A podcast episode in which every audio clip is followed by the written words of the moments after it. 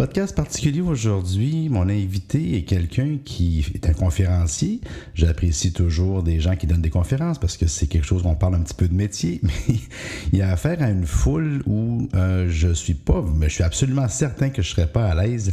Imaginez-vous que sa clientèle c'est des adolescents. Et oui, il va dans les écoles, il fait des conférences aux adolescents. Donc, euh, et en plus, ben, il y a un lien particulier qui nous unit. Il s'appelle, imaginez-vous donc, Pierre-Luc. Pierre-Luc Bordelot, donc mon invité aujourd'hui, c'est Pierre-Luc Poulain, auteur, euh, conférencier, formateur, aujourd'hui intervieweur et podcasteur. Donc, bienvenue dans le podcast de l'émergence.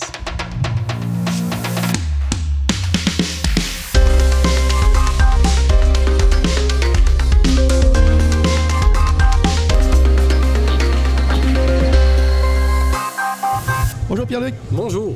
Ton nom c'est? Pierre-Luc Ça Bordelot. fait donc bien drôle. Oui, il rajoute Bordelot. On est deux Pierre-Luc. Juste pour être sûr, tu sais. C'est ça. Nous mais différencier quand Toi, il te manque deux airs, c'est ça? Ma mère a voulu être originale quand même. Euh, Puis, moi, mon nom, c'est pas Pierre Reluc, c'est Pierre Luc. oui, oui, oui. Bon, Excuse, pas très bonne, mais Ah, c'est bon. Donc, tu es conférencier? Oui. mais tu donnes des conférences à une crowd, à une foule que moi, là, ça me donne quasiment la chair de poule de penser que tu peux être en Oui, face de oui. cette gang-là parce que c'est vraiment un challenge. Raconte-moi, je l'ai dit un peu en, en intro, mais raconte-moi à qui tu parles la plupart du temps. La majorité euh, du temps, je parle à des adolescents. OK. 12-17. Y a-tu beaucoup Avec de des boutons, euh, de la frustration, puis... euh, Y a-tu beaucoup de monde qui t'envie? Non, c'est drôle parce que dans mon milieu, moi, je suis enseignant de métier. Puis quand je dis que je suis enseignant au secondaire, les gens font, je sais pas comment tu fais. Et pourtant, je parle avec un de mes amis qui est policier, un autre qui est ambulancier. Puis je, le regarde en, en disant, je sais pas comment tu fais. C'est parce que tu les vois régulièrement dans ta classe, c'est pour ça que tu leur parles? Ils n'ont pas gradué encore. Tu sais, il me dit à policier, ambulancier, je parle à une gang d'ados. Il y a un thème ici, là, tu sais. Donc, puis tu me racontais, puis ça, je pense que c'est dans ton, dans- pas dans ton pitch, mais dans ta façon, tu étais Oui. un décrocheur. Oui, en fait, à la Ça, base, c'est spécial, moi, aussi, là. oui, en fait, euh, je voulais rien savoir de l'école. J'avais peut-être pas les, les modèles inspirants, mais au-delà de mettre ça sur la faute des autres, si je prends ma part de responsabilité, j'étais paresseux, pas discipliné, et j'ai pas fait ce qu'il fallait, mais je me suis ramassé à... T'es dur? à ouais, ouais, ouais. Il faut, être- faut être un peu dur envers nous-mêmes pour s'assumer. En fait, je m'assume en disant ça. Je me suis ramassé à l'école des adultes avec beaucoup de modèles inspirants qui ont, qui ont fini par me dire les bonnes choses au bon moment et que j'ai bien entendu et j'ai mis en application. OK. Donc, tu es le produit d'inspiration. Tu es le produit, dans le fond, de personnes qui ont été sur ta route puis qui t'ont fait comme shifter, autrement dit. Totalement. On pourrait dire ici pour la plug, elles t'ont fait émerger. Oui, exactement. Oh. Oui, ils ont permis mon émergence. Non, mais c'est vrai, c'est vrai. En fait, euh, je suis un gars qui était pas nécessairement à l'écoute. à- On dirait qu'on a notre heure, à notre heure pour écouter, notre moment pour recevoir ce qu'on nous dit. Puis euh, et éventuellement, je l'ai, entendu et j'ai réagi. Moi, j'étais chanceux, peut-être, ça, ça repose sur euh, une certaine dose de chance, mais donné, on se la crée notre chance aussi. J'ai mis en application ce qu'on m'a dit. Je suis sorti de mon comportement de décrocheur, puis que j'ai encore aujourd'hui d'ailleurs, hein, quand j'entends. T'as envie de décrocher, projet. je te regarde, là, tu regardes ailleurs. Ben, c'est ça, c'est parce qu'on. Hey, mon espèce de On est relax ici, hein, Ben oui. Non, trois bières, c'est assez. Non, non, c'est pas vrai. Que- Donc, OK, fait que t'enseignes, au- t'enseignes, tu donnes des conférences. Fait que t'es enseignant. Oui, je suis enseignant de métier. OK. Et avec le Mais là, temps. t'as développé d'autres choses, là. Mais avec le temps, c'est ça, c'est que dans mes classes, je prenais toujours un certain temps avec mes étudiants pour dire autre chose. Tu sais, sortir un peu du cadre, sortir de- du, du programme et leur dire Moi, je suis un décrocheur. OK. Et j'ai été à votre place et je vous comprends. Et là, je commençais à sortir mes affaires. Tu leur disais pas de décrocher, là. Non, au contraire, je leur disais, je vous comprends. Et là, je sortais toute mes- mon histoire. Il y a plusieurs étudiants qui me disaient, c'est super intéressant ce que vous dites là, monsieur, parce qu'ils nous vous voient, tu sais, encore disaient des fois. monsieur? Ouais, dans certaines écoles. Et, euh, et vous devriez quand même le dire dans d'autres écoles. Vous devriez faire ça ailleurs. T'as pas pensé que c'était à cause qu'ils voulaient peut-être que tu j'aille ailleurs, tu sais, de se débarrasser de moi. Non, mais des, des Ah ouais. élèves, tu sais, des gars, des gars comme moi, en tout cas à l'époque, poqués, ça leur tentait pas d'être là, qui prennent le temps de venir te voir après une classe pour te dire c'était vraiment intéressant ce que vous avez dit là, vous devriez le dire à, à d'autres personnes. T'as raison. Ça dit quelque chose. T'as raison. Puis avec le temps, j'ai comme dit, coudon, il y aurait de quoi à faire avec ça. Je veux dire, euh, j'ai-tu quelque chose d'autre à dire, moi, là, comme conférencier? J'ai-tu vraiment un message unique? Mais quand même, oui. Il y a une manière que moi j'ai de le dire que personne a, puis euh, je vais le faire. OK, puis c'est ça que tu fais. Oui, c'est ce que je fais depuis Tu t'en viens pas pire bon, apparemment. ben, écoudons, euh, comme au début, j'ai commencé pour tester mon matériel. Ouais. Et là, je voyais que les gens m'appelaient et me rappelaient et même me suggéraient. Là, je me suis dit, coudonc, c'est peut-être parce que je suis pas pire. Mais après bientôt cinq ans, j'ai du contenu, je sais comment le dire, je sais, en fait, je sais quoi dire, comment le dire et comment bien le dire. Fait qu'on va, on va, on va le partager. C'est ça que je me suis dit. All right. Fait que c'est- c'est exactement ce qu'on. C'est quoi que tu as à dire, dans le fond? Ben, au fond, à, à c'était drôle parce que là, on est dans un podcast. Tu sais que la majorité des gens qui m'écoutent, en général, ben, majorité, c'est en général, Oui. effectivement, euh, c'est des planificateurs financiers, conseillers financiers, des gens de finance, en général. on les salue, on les salue. Ils gèrent l'argent. C'est le podcast de l'émergence. Mais ce On- sont des comportements de décrocheurs que même eux ont peut-être. Je suis un peu méchant quand je dis ça, mais c'est, je suis sûr qu'il y en a qui se reconnaissent. Je suis sûr qu'il y en a plusieurs Je qui pense que les entendent. planificateurs financiers sont des crocheurs. Je pense que oui. Je pense que toute une part en nous, comme on, est, oh, on va ailleurs. Ah ouais. euh, on décroche de ce qu'on a entamé comme projet. Euh, Ah. Un perron qu'on a à déblayer euh, l'hiver quand il y a une grosse tempête, tout le monde a la même phrase où on dit Oh, ça me tente pas, j'y arriverai pas. Ah, dans ce une fois qu'on a un coup de main, une fois qu'on écoute euh, la petite phrase en nous, on est capable de la- la- faire la première pelletée. tu sais. Alors, je sais pas comment ça peut s'approprier au niveau de la finance, mais je suis sûr que tout le monde a ce comportement-là intérieur. Un comportement de décrocheur. Je pense que oui. Je pense que oui. Il y a 60% environ de décrocheurs ici encore au Québec. C'est de moins en moins pire. C'est surtout des garçons. Là, tu parles de là, on vient de revenir dans, dans le domaine scolaire. Tu as 60 J'avais pas vu les dernières statistiques. Ouais, Soit- 60 Non, encore chez les garçons. Chez les garçons. c'est- Chez les filles, c'est 35 C'est mais c'est quand même encore élevé. Là, je parle, c'est des, c'est des pourcentages que je pourrais sortir, puis on pourrait les, les, euh, les astiner, comme je pourrais dire, on pourrait les remettre en question, mais je- la base de ça, c'est que chez les garçons, il y a quand même une facilité à entreprendre les choses, pas, pas trop s'en soucier. Autrement dit, on a le je m'en sac assez facilement. OK. Tandis que chez les filles, je suis Ouais. pas sexiste en disant ça, là, je pense que C'est c'est le une comportement observation. qu'on a pu observer. Chez les filles, un souci, une anxiété de performance, une espèce de Hey, si je fais pas ça, on ne me percevra pas de la bonne manière. Alors, ça génère d'autres comportements. Dans les deux cas, ils ont, ils ont- ils ont un comportement de décrocheur. Parce que c'est pas vrai que chez les filles, c'est mieux. À un moment donné, ils finissent par euh, en avoir trop sur les épaules, puis ils décrochent autant que le gars qui s'en sac un peu trop. Je sais pas si tu comprends ce que je veux dire. C'est pour ça qu'ils je suis. Après, sûr marient, puis- que dans tous les, les milieux, Ouais, ouais, ouais, et ça se propage, puis il y a quelque chose là à, à réfléchir. Et ce que je me mets à dire au monde, surtout aux jeunes, mais même aux adultes, c'est que il faut développer ce qu'on appelle en nous le, le donneur de sens. Faut Bon, se rappeler le sens qu'on donne Ouais. à ce qu'on a commencé à faire dès le départ et ne pas le lâcher. Ça, j'aime ça. Ça, j'aime ça. Donc, c'est le titre de ta conférence. Oui, c'est ça. Et de ton prochain livre, j'imagine. En, en tout cas, c'est sûr. On, oui. va, on va continuer à jaser. Mais le prochain livre, ça va être Va chercher ce qu'il y a de bon, qui est une partie de donneur de sens. Mais c'est clair que le donneur de ça sens. rappelle donneur d'organes, puis va chercher ce qu'il y a de bon. Ben, ça, c'est un autre- ris. c'est un autre modèle d'affaires. Tu ris, mais le donneur de sens, il vient du donneur de sang de Emma Québec, la Société canadienne du cancer. J'ai pris ça de là. Et dans ma OK. conférence, l'objectif, c'est de faire le profil du donneur de sens que vous êtes. Peut-être que les gens, euh, les planificateurs financiers qui nous écoutent se demandent c'est quoi ça, un donneur de sens? Ben oui. C'est qu'à tout moment, quand tu fais quelque chose, c'est que tu y accordes une importance. Et quand tu accordes une importance à quelque chose, tu viens l'amplifier. Des fois, on fait les choses de façon mécanique. On est un peu automate. Oui. Puis on enlève le sens qu'on donne à ça, puis ça paraît. Je suis sûr Oui. que peut-être que tu te reconnais toi-même, Pierre-Luc. Ah, tu as ben- fait des choses dans ta vie et tu t'es dit à un moment donné, c'était trop. Tu sais, puis je t'ai rendu que j'arrivais cinq minutes avant la conférence, puis je donnais plus Hey, t'es moins. pas supposé parler de ça en public. là. non, non, mais t'as raison. Mais mais- mais il y, a- il y a eu une période, on s'en est parlé avant, avant d'en- d'entrer en onde. Effectivement, qu'il y a eu une période que je voulais, je voulais, je voulais. Puis autant je peux avoir le feu, puis les gens pourraient pas croire ça aujourd'hui. Oui. Mais autant que j'avais le feu, autant je l'ai perdu parce que je l'ai comme trop fait, trop, trop, trop. Puis, tu, puis je me suis pas aimé dans ce sens-là. Tu te sens pas vrai, tu te sens pas habité. Voilà. Fait Mais je pense que tu utilises un mot qui est super important. Quand on accorde de l'importance à ce qu'on dit, à ce qu'on fait, à notre présence, on est donc, on incarne ce qu'on dit, ce qu'on fait. Et au-delà de- des sous qu'on peut faire faire à quelqu'un d'autre, si on n'incarne pas, si on n'est pas habité par ce qu'on fait, on donne pas du sens à notre action, donc Exact. ça paraît. À un moment donné, ça va chuter. là. Je peux te parler au prof, Antoine? Oui. Sais-tu d'où vient le mot enthousiaste? Oui, vas-y, je t'écoute. le sais? L'étymologie, mais je t'écoute. Oui, elle fun. Oui, Oui. c'est entheos, ça vient du grec, entheos, qui veut dire euh, le Dieu en dedans de soi. Parce que les Grecs, quand ils voyaient quelqu'un qui était très enthousiaste, ils disaient il y a le feu dans les yeux, il y a Dieu Ouais. dans les yeux, il y a- ça y sort par les yeux. Puis on dit il y a entheos, il y a Dieu en dedans de lui. C'est pour ça que Théa, ça vient de théologie, veut dire la Exactement. science de Dieu. Ou du jour Oui. de Théodore, mais il n'est plus là aujourd'hui. Donc, euh, OK, yes. Puis j'aime ça, ça, parce que les gens, ils, ils doivent l'entendre dans mes voix aussi. Mais, mais- mais pour prendre ton, ton expression, Ouais. j'aime Ouais. ça, ton podcast de l'émergence. Dans le fond, c'est, je me sens comme ça. tu sais, J'ai émergé en moi le, le discours, je dirais, Ben, que ça. je voulais dire. Parce qu'au départ, je me disais, qu'est-ce que j'ai de plus à dire que quelqu'un d'autre? D'autant plus que tu te dis, je suis pas un José Théodore, justement, je suis pas un athlète. non, mais c'est vrai. Je suis pas un athlète olympique, je suis pas un entrepreneur euh, à succès. Je, ne suis pas quelqu'un qui a fait le tour du monde ou qui a, qui a gravi le- l'Everest euh, et qui peut en parler, mais je suis une personne ordinaire, un, un garçon qui s'en est sorti avec les conditions, là, puis je les épargne, là, mais des conditions qui étaient vraiment pas gagnantes. Puis au bout du Ben, compte, je suis allé me chercher de l'enthousiasme. Tu sais, je suis allé m'en chercher. Et je suis allé chercher ce qu'il y a de meilleur dans ce que j'ai vécu. Aujourd'hui, je veux le partager aux gens qui m'écoutent. Mais c'est ça, tu dis que tu vas chercher ce qu'il y a de bon. En réalité, c'est d'avoir une mentalité. J'aime pas le dire le mot mentalité positive, parce que c'est pas mal. C'est un petit peu galvaudé, d'avoir la. Mais tu dis dans ce qui est là présentement, comment je peux faire pour trouver la lumière là-dedans? Qu'est-ce que je peux trouver l'élément? C'est là, de toute façon.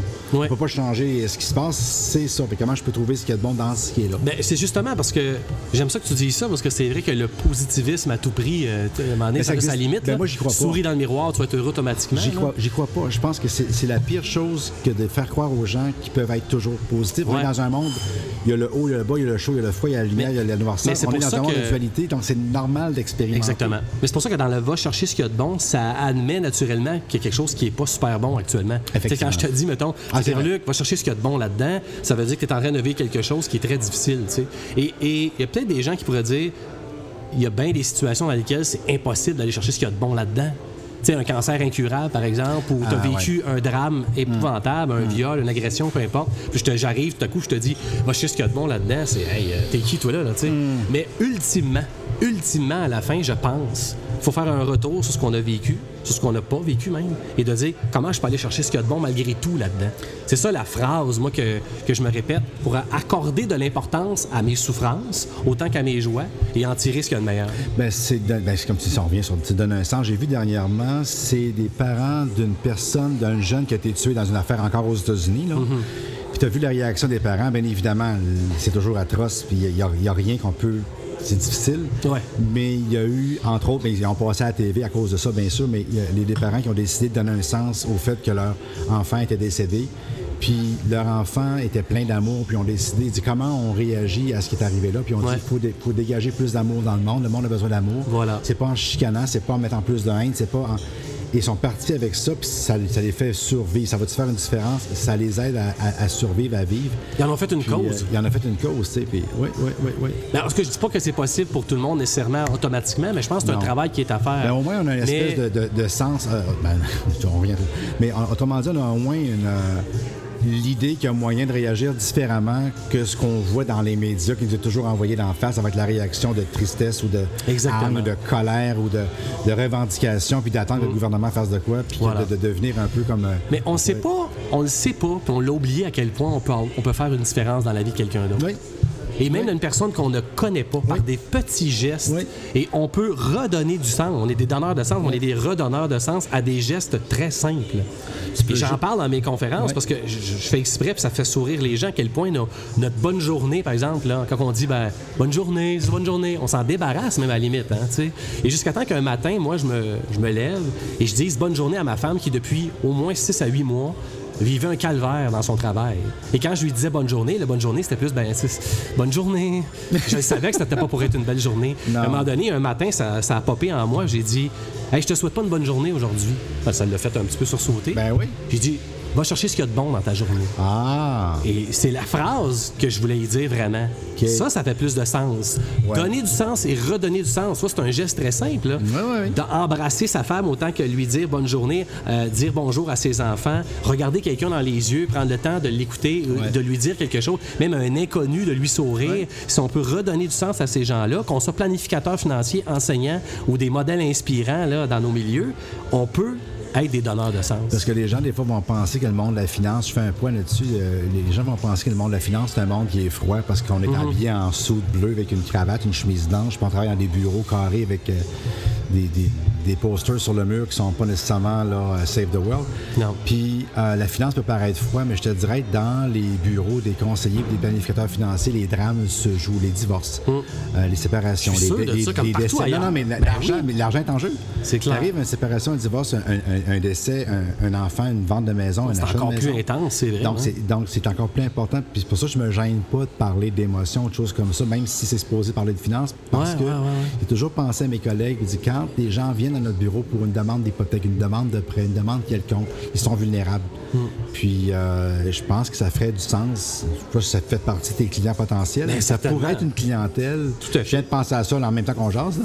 C'est pas inventé. là. Hmm. Ben, je l'invente, mais je l'ai pas. C'est pas, pré- c'est pas prémédité, mais ça pourrait être une belle clientèle pour toi, le monde de la planification, des conseils financiers, Mais en fait, de- pour les aider à, à toucher cette partie-là là, au niveau de leur clientèle. Certainement, parce qu'il faut faire Tu sais, en fait, je pourrais appeler ma conférence Modèle inspirant recherché.